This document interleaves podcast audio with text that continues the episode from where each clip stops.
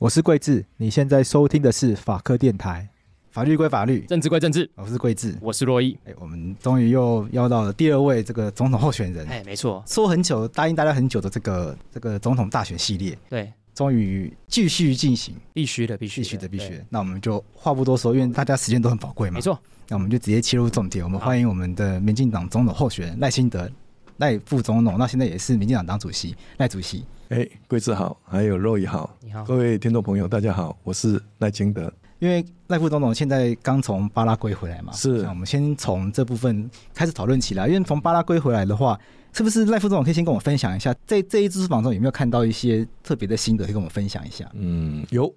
我我这次担任蔡英文总统的特使，前往我们南美洲的重要邦交国巴拉圭，去参加新任总统贝尼亚就职典礼。啊，我是过境纽约。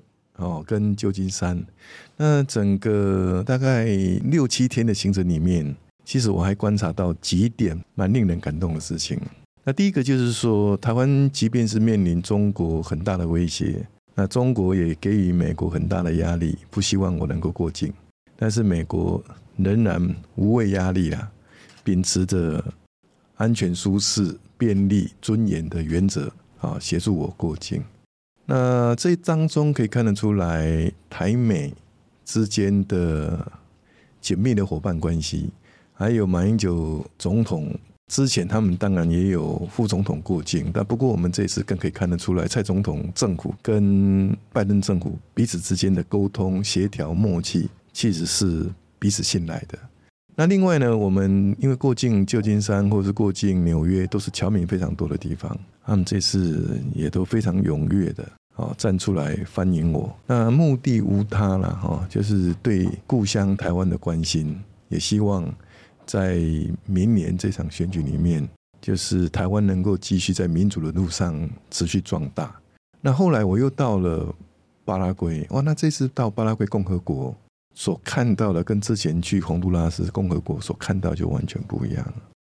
那巴拉圭共和国其实是一个非常非常好的国家。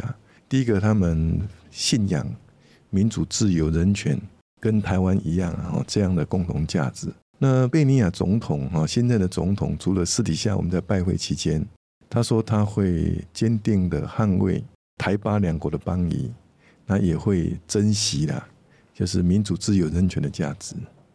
哎，很令人意外哦。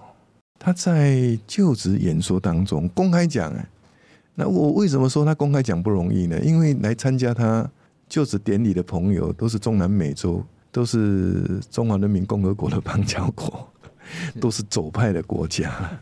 然后你差不多是特别公开的对了，但是他特别提到说，他说台巴两国都是民主自由啊的国家，重视人权跟法治。那台巴两国也是兄弟之邦。那未来非常希望能够持续深化两国的邦谊，凡此种种的哈，那其实是令人还蛮感动的。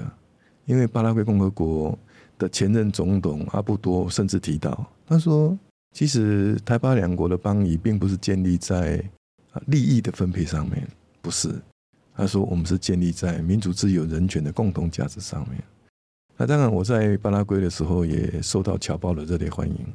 那这些侨胞除了本身是住在巴拉圭共和国以外，那么也有远自巴西、阿根廷，还有智利，甚至于这个乌拉圭啊等等国家都南美洲来，所以他们有些是坐飞机，有些是开了几个小时的车子。那我们深深的感受到哈，许许多多的侨胞人在他乡异国，可是心在台湾。如果巴拉圭之前有传出说，如果政党轮替的话，可能邦交会比较不稳。哦，是是，然后好像执政跟在野，他们对最终的立场好像是不太一样。哎，有点有点不一样。那因为现在执政的是红党，哦，Colorado 红党，那他们的总统候选人就是新当选的这一位贝尼亚总统。他在竞选期间，他就讲白了，他会维持跟中华民国的邦交关系。那后来他也因此得到，啊，不仅仅总统高票当选，参众两院都过半数。那很特别的，我要补充一下哈，就是说，巴拉圭共和国是将台湾当做是贵宾呐，啊，就是你去参加他的就职演说，或是参加他们的大礼堂祈福大典，或是接受贝尼亚夫妇的的这个午宴，或者是参加他们亚松森城四百八十六年的建成活动，我们所到之处碰到的民众，只要看到我们，啊，就是说台湾台湾，然后讲谢谢台湾这样子，因为台湾跟巴拉圭其实合作了许多计划，还都产生了效果，所以巴拉圭共和国的人民其实是对我们是很欢迎的。那一场晚会当中，就是亚松森城四百八十六年的建成晚会当中，他们就是表演他们传统的啦，这个南美洲的这个表演。那很有意思的，走在我们后面的，我们进场的时候，他们就喊台湾台湾，就跟在后面的日本，他们也以为是台湾，所以也给予日本一个很热烈的欢迎。不过副总统想问问你一个问题哦，就是。是就是这次的出访是以，这次这次出访的目的是去巴拉圭参加就职典礼，啊、可是媒体的报道的焦点好像还是摆在这个过境美国的部分，是是不是？好像大家还是会比较在意，就是这次在美国做了什么事情？是我这一次是因为担任蔡英文总统的特使，我肩负的是国家的任务了，到我们的邦交国去传达台湾人民啊对新任总统的祝福。那也希望据以能够建立更稳固的邦交国关系，然后也去推广更多的合作计划。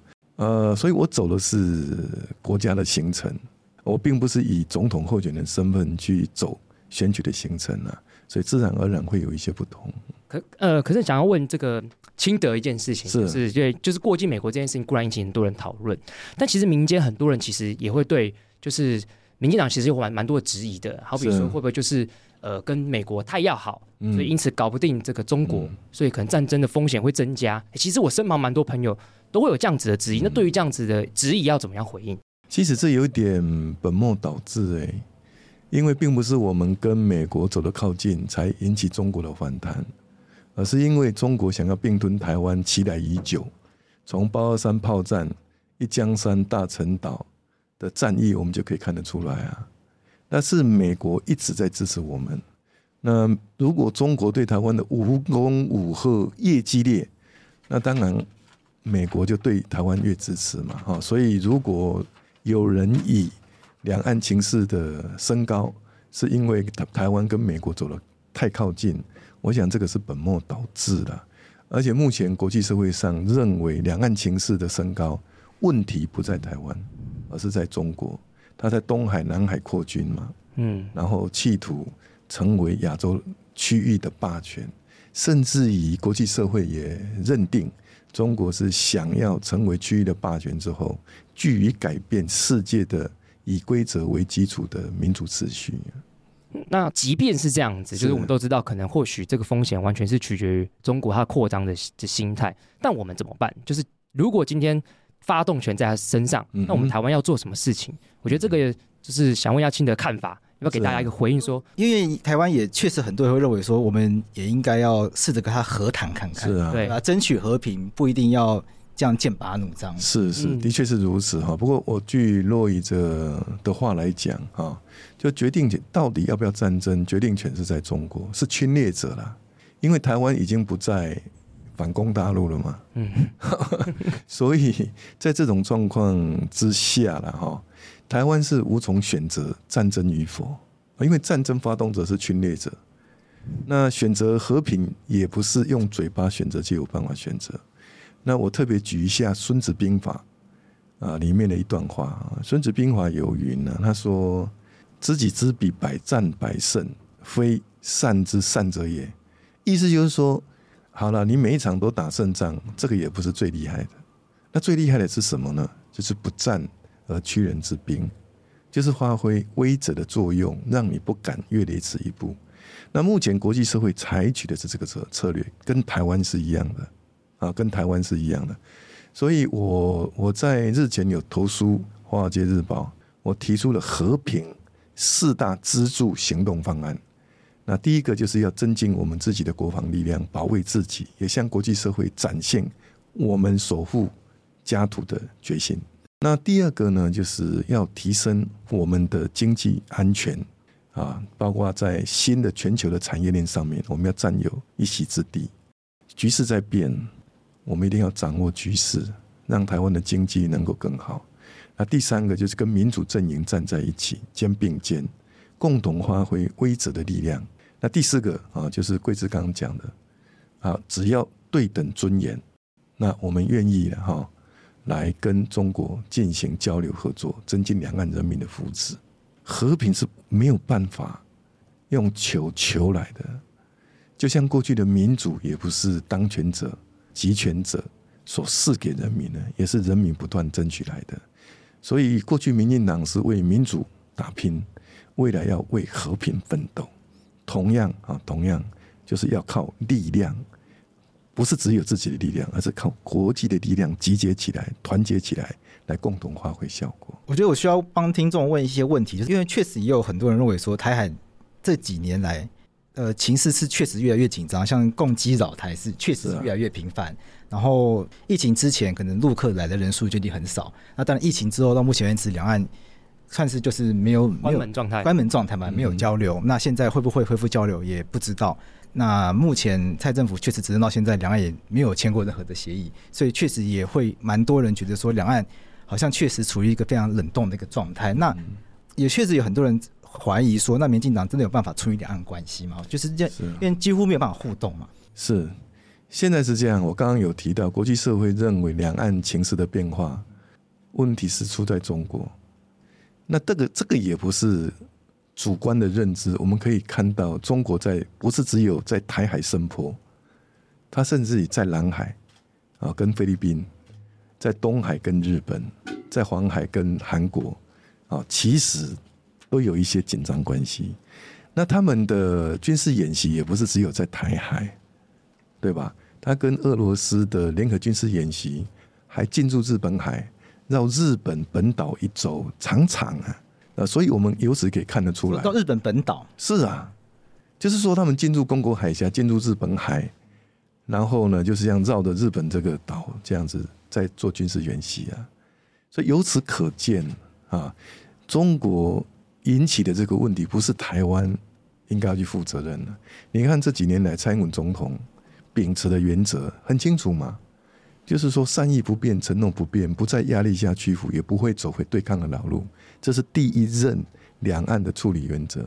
第二任的时候，他也同样秉持四个原则，就是和平、对等、民主、对话，从来没有对中国有恶言相向过。我们台湾对中国仍然很关心呐。你看最近河北的大雨，蔡总统跟我都分别表达关心慰问，然后我们人民。也出钱出力，都在关心他们啊，所以基本上其实问题是在中国。那第二个，桂志刚所讲的，就是说，哎，那民进党政府没有办法跟中国进行啊和谈，或者是对话，或者是签订任何的东西。那我们还是要讲啊，因为不是台湾不要，台湾的门永远都是开的。可是中国的条件是什么？就是说你要跟中国对话，要跟中国交流，要跟中国合作。你要先放弃主权呐、啊，你要先接受九二共识一个中国原则。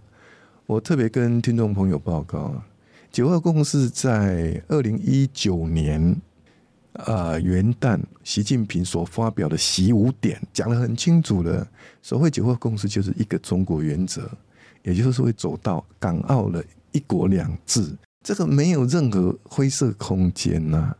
那台湾固然有在野党说九二共识是可以各表，我想完全不是这个样子啊。所以我是说，如果啊中国只要给予台湾对等尊严，我们很乐意来增进两岸人民的福祉。可是如果说要交流合作，得要先放弃主权，我想这个是对台湾来讲是绝对划不来的。那我们也必须要认清楚，没有主权。就没有民主可言呐、没有主权的民主，就像这个香港、澳门啊，因为没有，因为民主是人民做主嘛，你没有主权，你何来人民做主的机会？你没有民主，自然而然就没有自由，没有自由就没有人权，这非常清楚。所以，我们谈民主或是谈和平，前提要件都是我们要确保台湾的主权。所以。呃，所以呃，接下来我想要跟清德聊一些就是青年的话题。不过在这之前呢，我发现我们未来的因为我们我跟洛伊已经都三十岁了，比我们更年轻，看不出来，看不出来吗？年纪更小是不是？我现在就是比我们更小，譬如说可能还在念高中、念大学的，我发现他们未来的负担压力可能更大，他们现在很焦虑，他们可能焦虑，因为像现在。可能国际的关系是更紧张，然后两岸的压力确实像清德讲的，可能是更剑拔弩张。像我们本来准备要聊青年政策，可是像他们可能面对这状况，他们的兵役可能是需要延长的。那清德怎么看这个状况？嗯、就是他们要怎么样去缓解，或者是让他们的心情是比较能够接受？毕竟他们就是要突然要当我们之前一年兵。清德之前在我们节目上也来聊过这个话题嘛？因为我们之前十八岁公民权有聊过这个话题。我我我是这样，我再强调一次哈。就是这些提升自己国防武力，或者是跟民主阵营大家站在一起啊，这个备战的目的是在避战，不是真的要求战啊。这我们必须要了解清楚。我刚刚有引用《孙子兵法》的内容来跟大家报告嘛。啊，所以呢，我们如果年轻人啊，如果现在兵役已经由四个月回复到一年，我们以前是做两年的啦。我我们我们也是当一年。对。我以前是服务两年哈，所以如果回顾到一年，其实是展现我们保家卫国的决心呐。那我们希望就是说，年轻人在这一年当中不要浪费啊，他能够真正学习到他所学一些专业的技能啊，除了国防啊或是国安的一些专业的技能以外，其实我们也希望他能够学习到其他领域的专业技能，让他不至于在这个一年的时间。白白浪费。那我有曾经去以色列参访过，因为以色列大家都很清楚嘛，它是 start up 的国家哦，非常兴盛的国家。那我我就是去拜访他们，因为我有一年是应以色列政府的邀请啊，去参加城市高峰会议。哦，那我去参加，那我也跟他们请求，可不可以安排我拜访几家 start up 的公司？那我总共看了三家，都非常成功。结果不约而同的，三个创业者都说他的创业的 idea 跟他在服役的时候所学的有关。好，所以也就是说，因为我们过去啊的服役啊，给国人很多负面的，就打开容易剩馒头嘛。对，嗯嗯，就是确实是比较不好的印象，不好的印象，没有没有什么太大意义，都在浪费时间。所以我们要要改变过来，好，我们要改变过来。那另外，我也跟年轻人报告哈，我们的国家会越来越好。除了印太了，我会极力的稳定和平发展以外，我们的国家也会越来越好。我举几个情况来跟大家报告。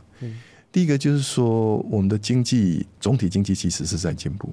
在总统任内啊，相较于马前总统最后一年，对外贸易额增加七成，那国民生产毛额由十七兆增加到二十二兆。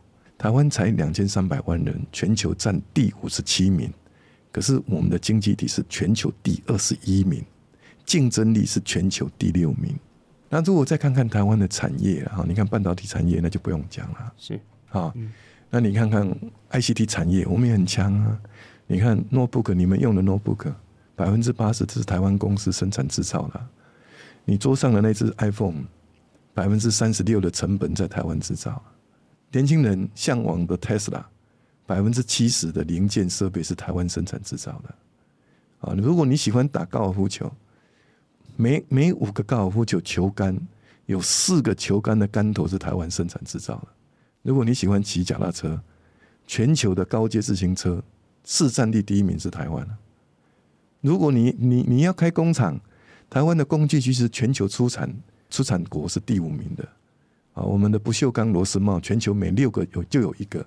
是台湾，所以我是觉得，我们好不容易，我们的前辈经济或产业的前辈几十年来打下的这个基础，在未来新的智慧化的时代，或是二零五零近零转型的时代，会让台湾立于不败之地。那我刚刚有特别提到四大和平啊，这和平四大支柱行动方案里面，第二条就是确保强化我们的经济安全。啊，我会让经济持续发展下去。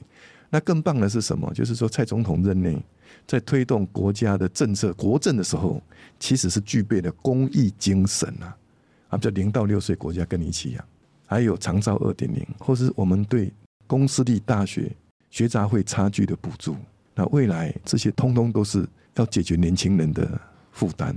那未来我已经提出了住宅三个政策啊，住宅三个政策，那要满足全台湾，包括年轻人在内，总共有近百万户的租屋需求的住户的需求啊，所以我说我们的国家啊的社会安全体系会越来越好。所以我们的国家会越来越棒。这部分也是我想要讨论的，因为刚刚金德也有提到，是总体经济越来越好。对，这个是确实是我们有看到的数据。但是，但是总体经济越来越好，有的时候它不一定会反映在个体身上，因为总体变有钱，可它不一定分配均匀。均匀。对。所以现在大家也有人在讨论说，台湾贫富差距也有越来越大的趋势。像七一六大游行的诉求，呃，相信赖主席一定有也知道这件事情。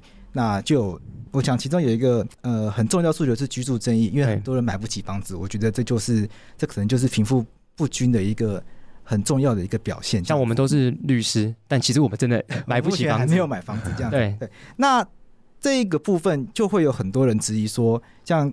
刚刚呃，党主席也有提到说，上任之后会去做一些跟居住有关的政策，但反过来就会有人质疑说，跟民进党已经执政八年了，为什么不？为什么我们都没有做？所以就会有，当然这好像套套逻辑，但是、嗯、但是势必得回答，就是我们还要让民进党继续执政来去解决这个问题。如果已经八年了没有解决，那为什么还要继续再让民进党继续执政，来让民进党解决这个居住争议的问题？好，这问题哈，呃，我分三个层面来跟大家报告哈。那第一个就是说，因为全球化之后了，贫富差距扩大啊，这个对每一个国家来讲都是挑战，对台湾来讲也没有例外啦。年轻人低薪的问题，我们应该用具体的方式来改善它。那第一个做法就是说，我们一定要发展具有高附加价值的产业，也就是所谓的产业要升级，经济要转型。那第二个呢？我们要给予年轻人他的专业技能，换句话说，他的劳力的附加价值才会增加。那以目前来讲，最重要就是人工智慧了。除了他本身专业领域的专业知识一定要要强要娴熟以外，他必须要有人工智慧。就像现在你也是用电脑啊，几年后你不会人工智慧，就像你不会电脑一样哎。好，啊，第三个就是说，我们要给予年轻人。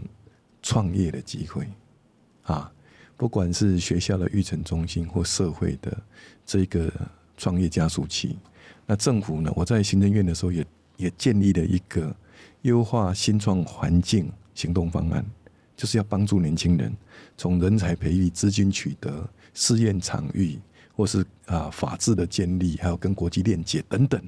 那另外一个还还有可能跟不上的，这个就是需要。社会安全制度，以有余补不足了，以有余补不足啊！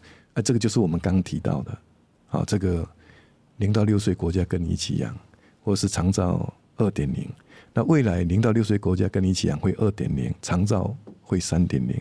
那我现在利用这个时间，接下去我来讲，就是说，哎，那我到底我的住宅政策是什么啊？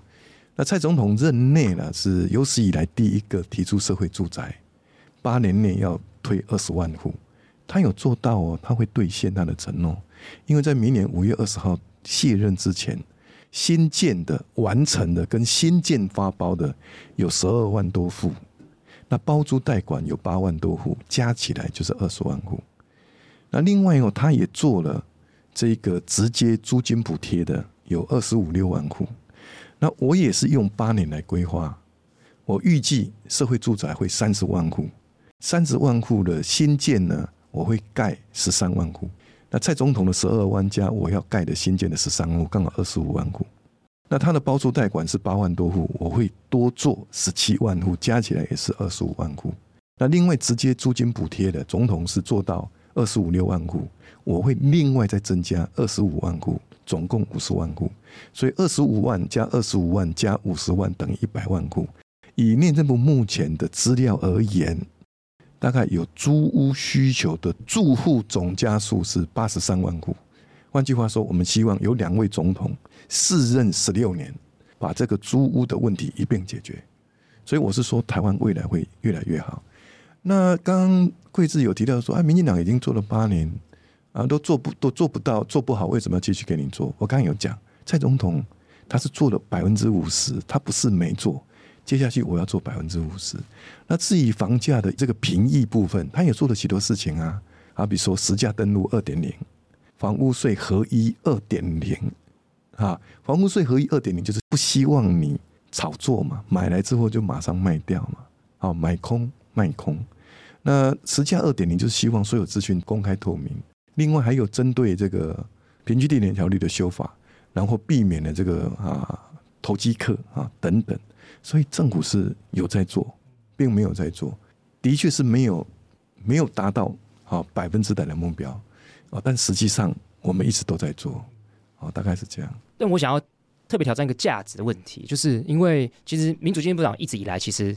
通常大家都会对于它是社会进步议题、进步价值的一个代表，是。包括我们像从一九八零年代美丽岛事件、九零年代对于这个叛乱犯的一些争取，其实一直以来都是代表进步价值的。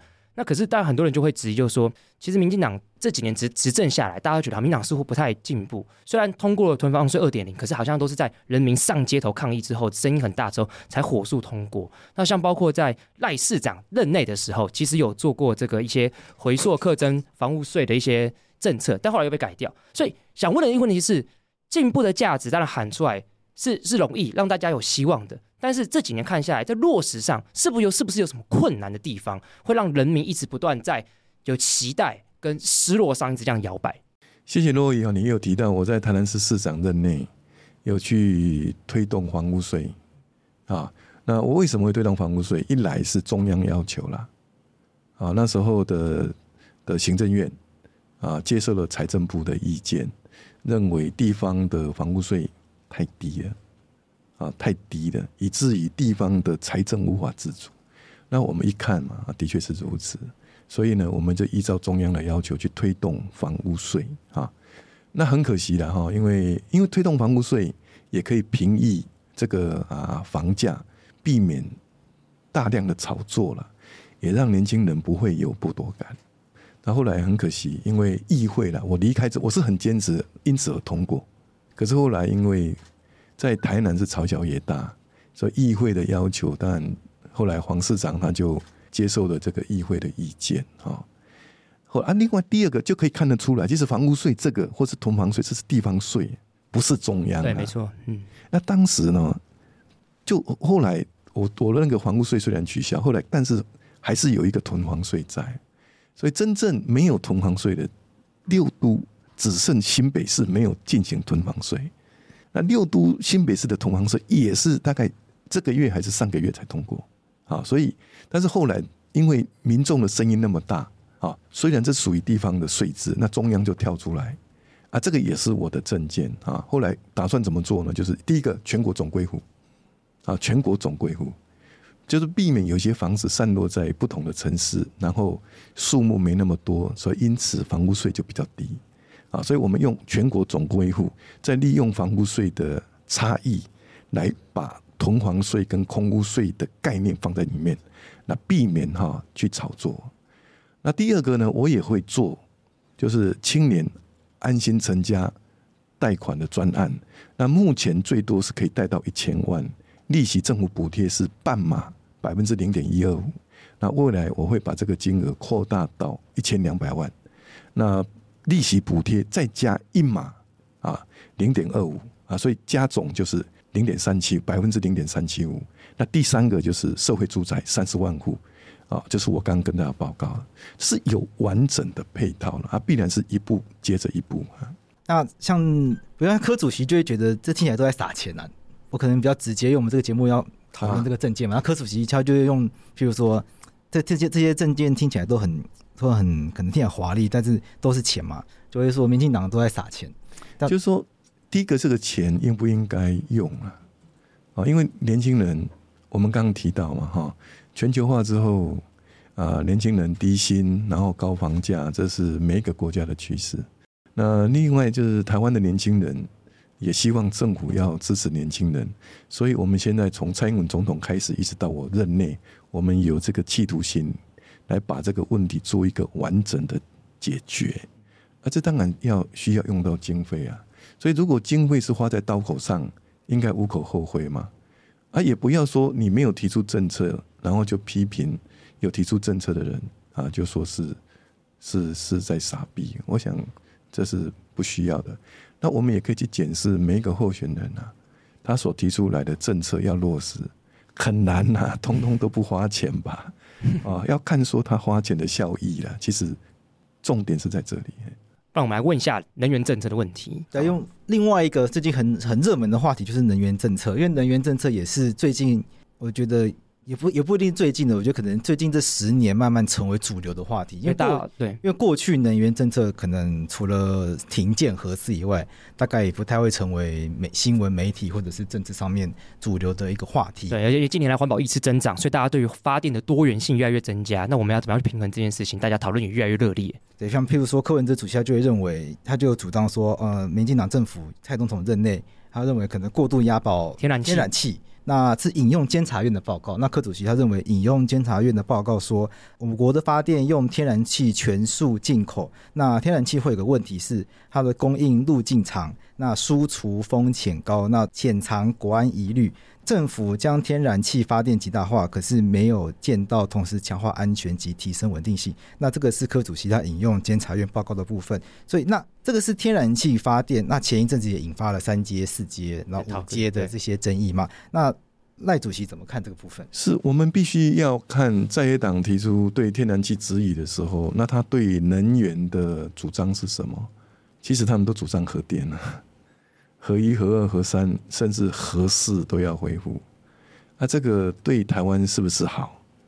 对台湾未来的发展是不是够前瞻？我想这个是一个命题嘛。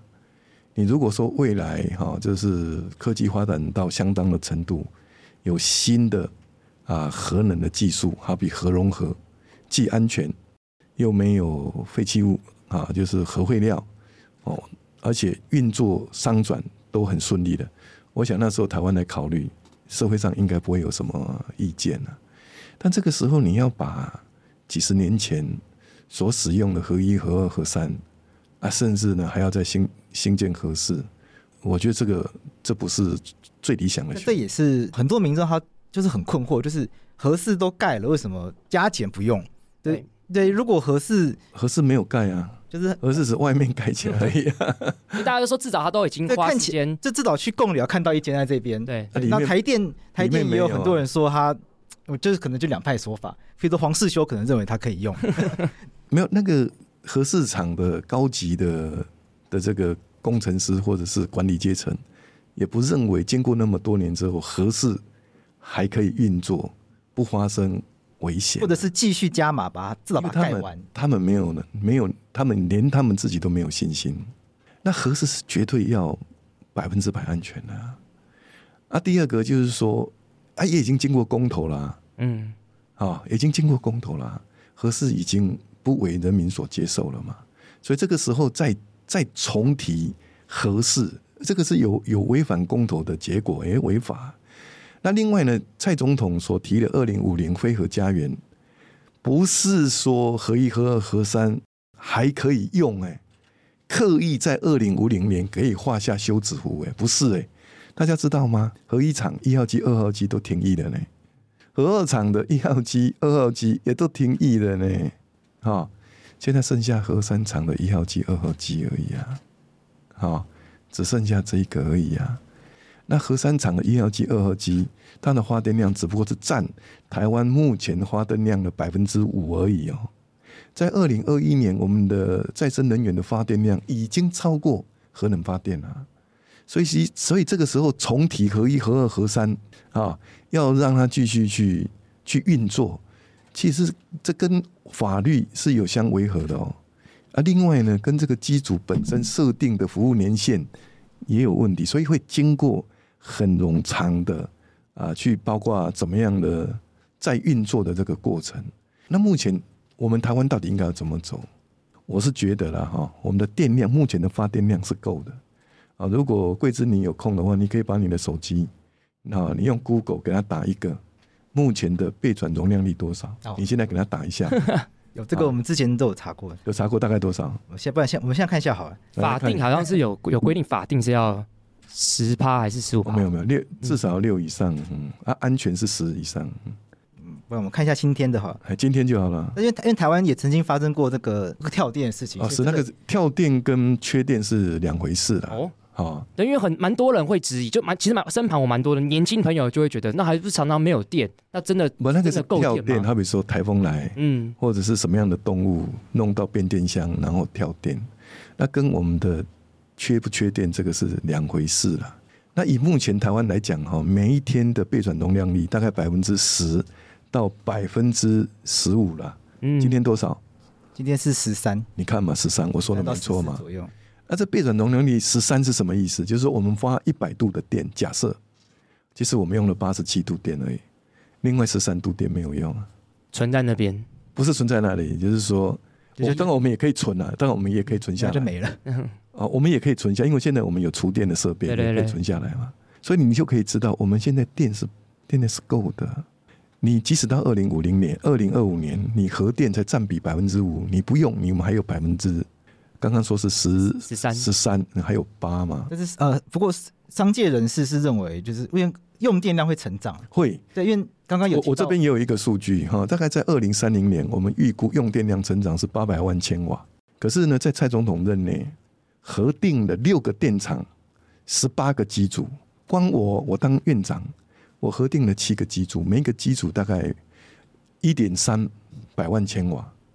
那换句话说，我们未来增加是够的啊。一个是我我再讲一遍，需求是八百万千瓦，嗯，然后呢，我们供应可以增加九百多万千瓦。哦，所以现在是备转容量率，今天是百分之十三。那未来也会增加哦，所以大家可以不必紧张。那我认为未来开源是有它的困难啊，啊，你即便要核电要延役，你怎么跟地方谈呢？地方的里长、里民、民意代表、县市政府，你怎么跟他谈？这其实不容易谈。嗯，所以我觉得是节流是比较重要啊。嗯，啊，所以未来我如果当总统，我会全面性的民生的电器、家庭民生家庭的民生用电的电器。不管是电冰箱、冷气机或是电视，我们一定要用一级的高效能的的这个电器。你看这可以节省多少？我们补助啊，补助一半都没有问题啊。然后呢，工业用电我们也要节电。台湾的生产的电能啊，百分之六十是提供给两万多家的工厂在在使用。当然，这些两万多家的工厂虽然用了百分之六十的发电量，但是他们对经济贡献是很大的。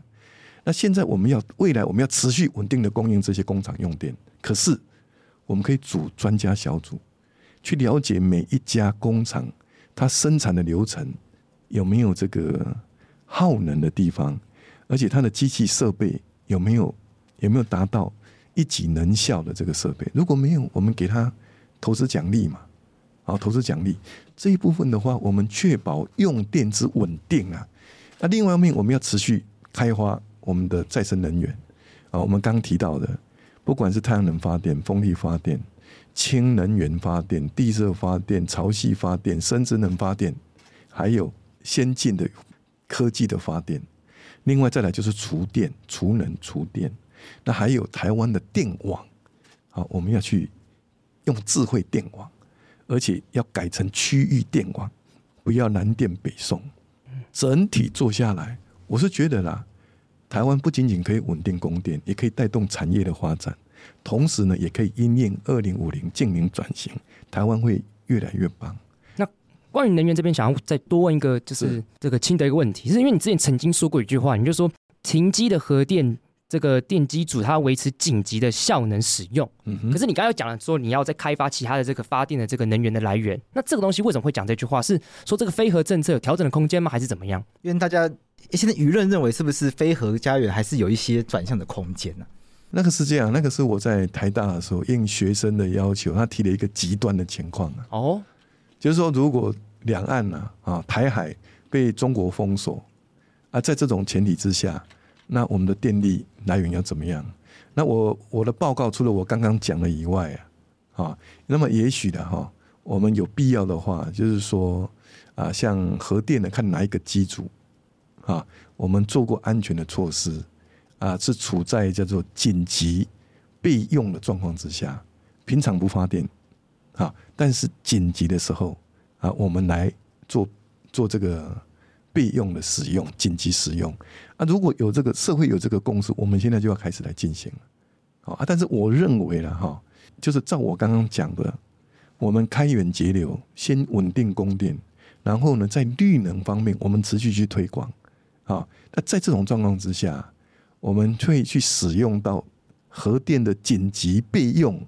的机会就会降低了。了解，所以这个前提是一个比较极端的状态。极端的情况之下，会有这个讨论。我想可能是有一些民众他会担忧说，天然气它要靠海上的这个运输嘛。对。那就像刚刚清德讲的，如果我们被所谓的封锁、中共封锁的话，那天然气进不来的话，那该怎么办？哎，我刚刚有讲了，就是说，当我们持续在开发我们的绿能的时候，天然气的发电比例就它就会降低啊，啊，它必然会降低啊。那第二个就是说，天然气的发电，如果我们今天有决心要因应特殊的情况，天然气的发电也可以变成燃煤发电啊，好，其实都可以，好，并没有只有说核电的紧急备用状况这个方法而已。但是燃煤发电，像侯友宜市长他就质疑说，这个会造成空污的问题，所以他喊出的是减碳、减空污、人民健康、无煤台湾这样的一个政策。对，我们刚刚讲的都是特殊情况嘛，哦，这是特殊情况，特殊情况嘛。那、啊、否则的话，我们必然是往再生能源的方向来走嘛，对不对？因为我再讲一次，就是二零二一年我们的再生能源发电就已经超过了核能发电了。那现在的再生能源发电的占比大概是百分之十二左右嘛，百分之十二左右。那核电大概是百分之五，我们已经超过了，好，并不是没有。那未来持续做啊，这样的话，这个燃煤的比例或者是天然气的比例，自然而然会跟着下降。之前柯主席来的时候，我们最后问他问，就你怎么看待郭台铭参选的事情？嗯，对，问他那时候我们还问他说，会不会这个郭科配？然后他也说他先搞定国民党等等之类的。但因为这礼拜郭台铭参选了，那清德现在就变成是看起来我们有我们有四四个候选人，你怎么看待这场总统的战局？第一个啦，哈，就是说台湾是民主国家，任何符合资格条件的人要参选，我们都给予尊重了。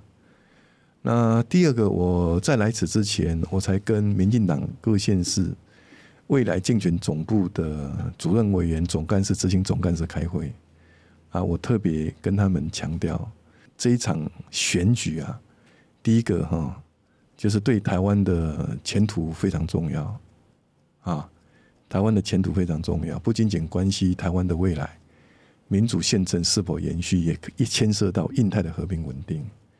那第二个，这场选举也非常复杂了，也必然是一场硬仗啊，绝对轻忽不得。对，因为大家都说你现在遥遥领先。哦，倒我我倒不这样认为啊，因为选举没有到最后，其实是不知道的啊，所以我也勉励我们我们民进党的同志啊，就是说我们一定要步步为营，不可掉以轻心。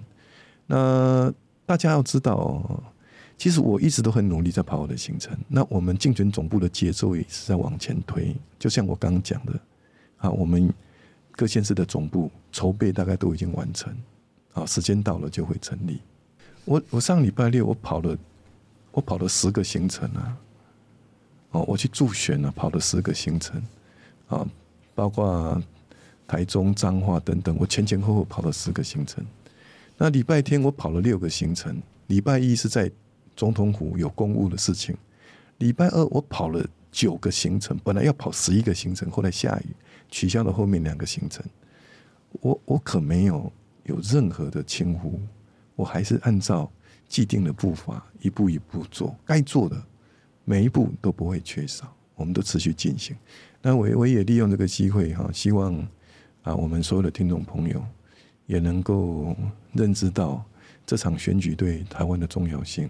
那目前已经走在正确的路上，也希望大家能够支持，让台湾得以在民主的道路上持续壮大。那要不要最后一句就是，如果因为我们之前有问问，如果现在给清德一句话，想要跟台湾的人民说，你会说什么？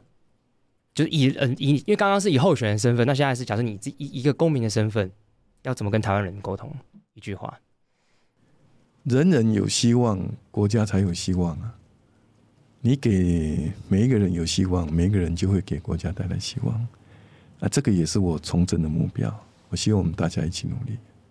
我再问独立一个问题，清德怎么看？就是最近很多人会批评说，绿能引申衍生出很多的这个弊案的这个状况，会批评说，好像绿能衍生出很多的这些弊端，好像就会有人像郭昌老师就会说臭不可闻等等的，会怎么去回应这样的一个问题？这个是这样哈，就是说绿能产业的发展啊，我们的确是有听到啊不同的现实啊会有一些有利人士介入，这是事实。